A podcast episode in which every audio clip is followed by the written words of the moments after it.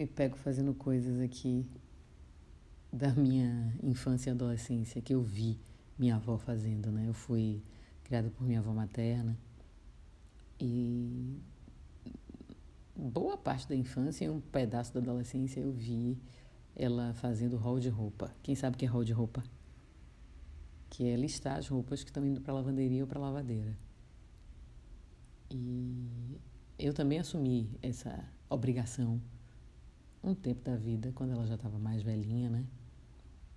Fazendo esse, esse rol de roupa. E agora eu estou aqui fazendo rol de roupa.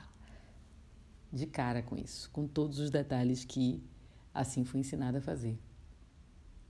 E como a gente, eu pelo menos, né? Vejo a influência delas na minha vida e o, a maneira de me comportar.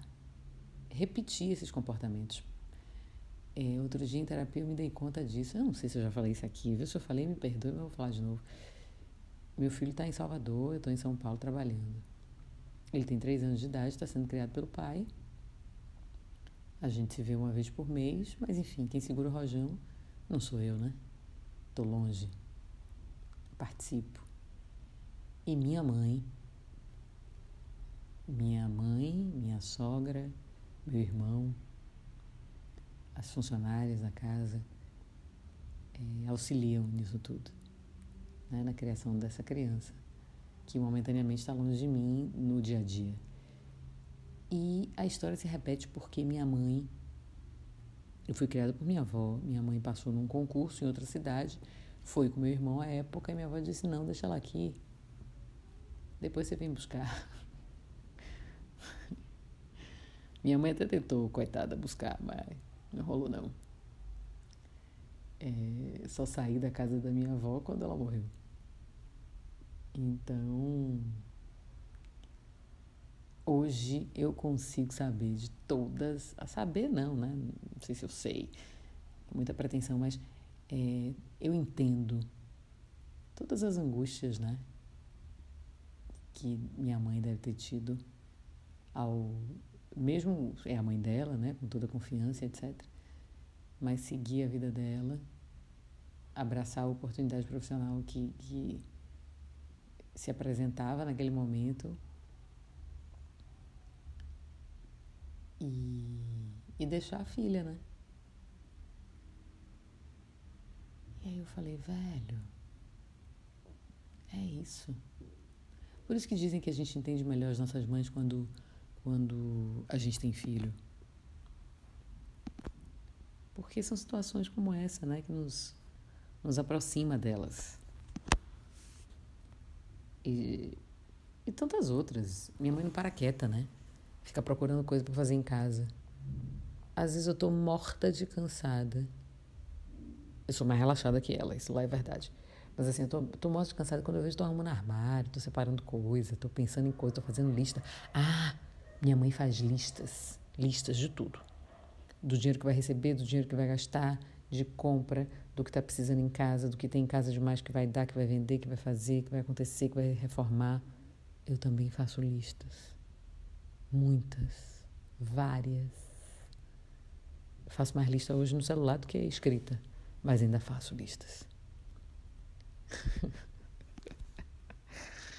é uma coxinha muita onda, minha gente.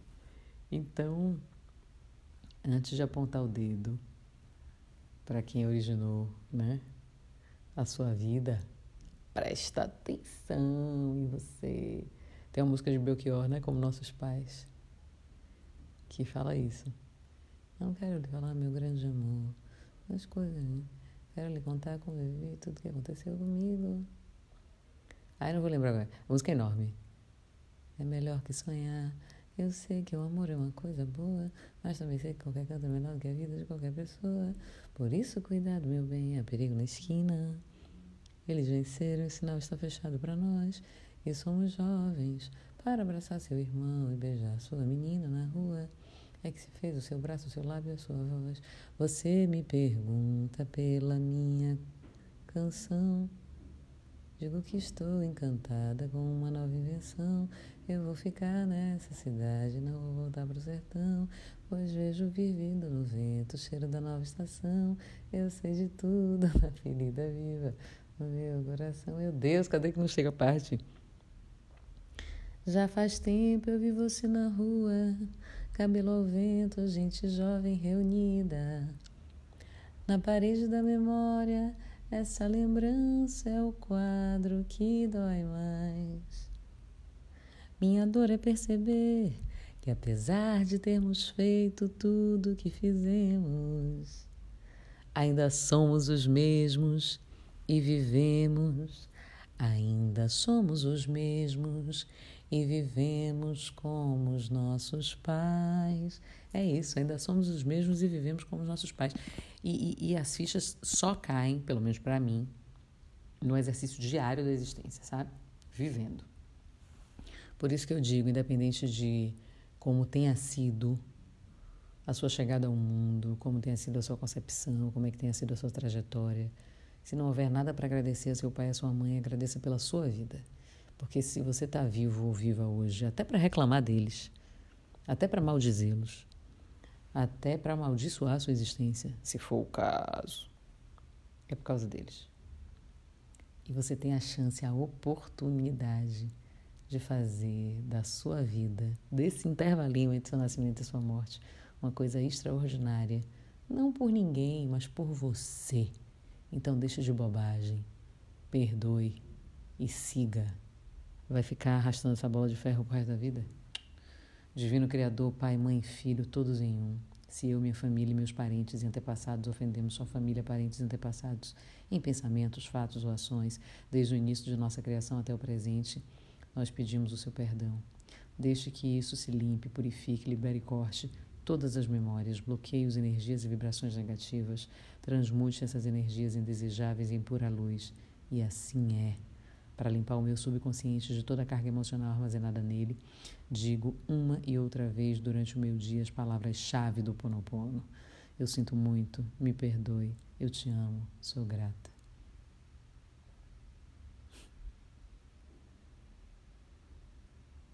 Ainda somos os mesmos e vivemos como os nossos pais, minha gente. Preste atenção nisso. Abençoe a sua linhagem e você perpetuará um movimento próspero, abundante e farto de luz, paz e amor para os seus descendentes. Não é mais por eles os que já passaram, é por você e por quem vem. Libere, se libere. Eu sou Rita Batista e tá tudo a dar ainda somos os mesmos.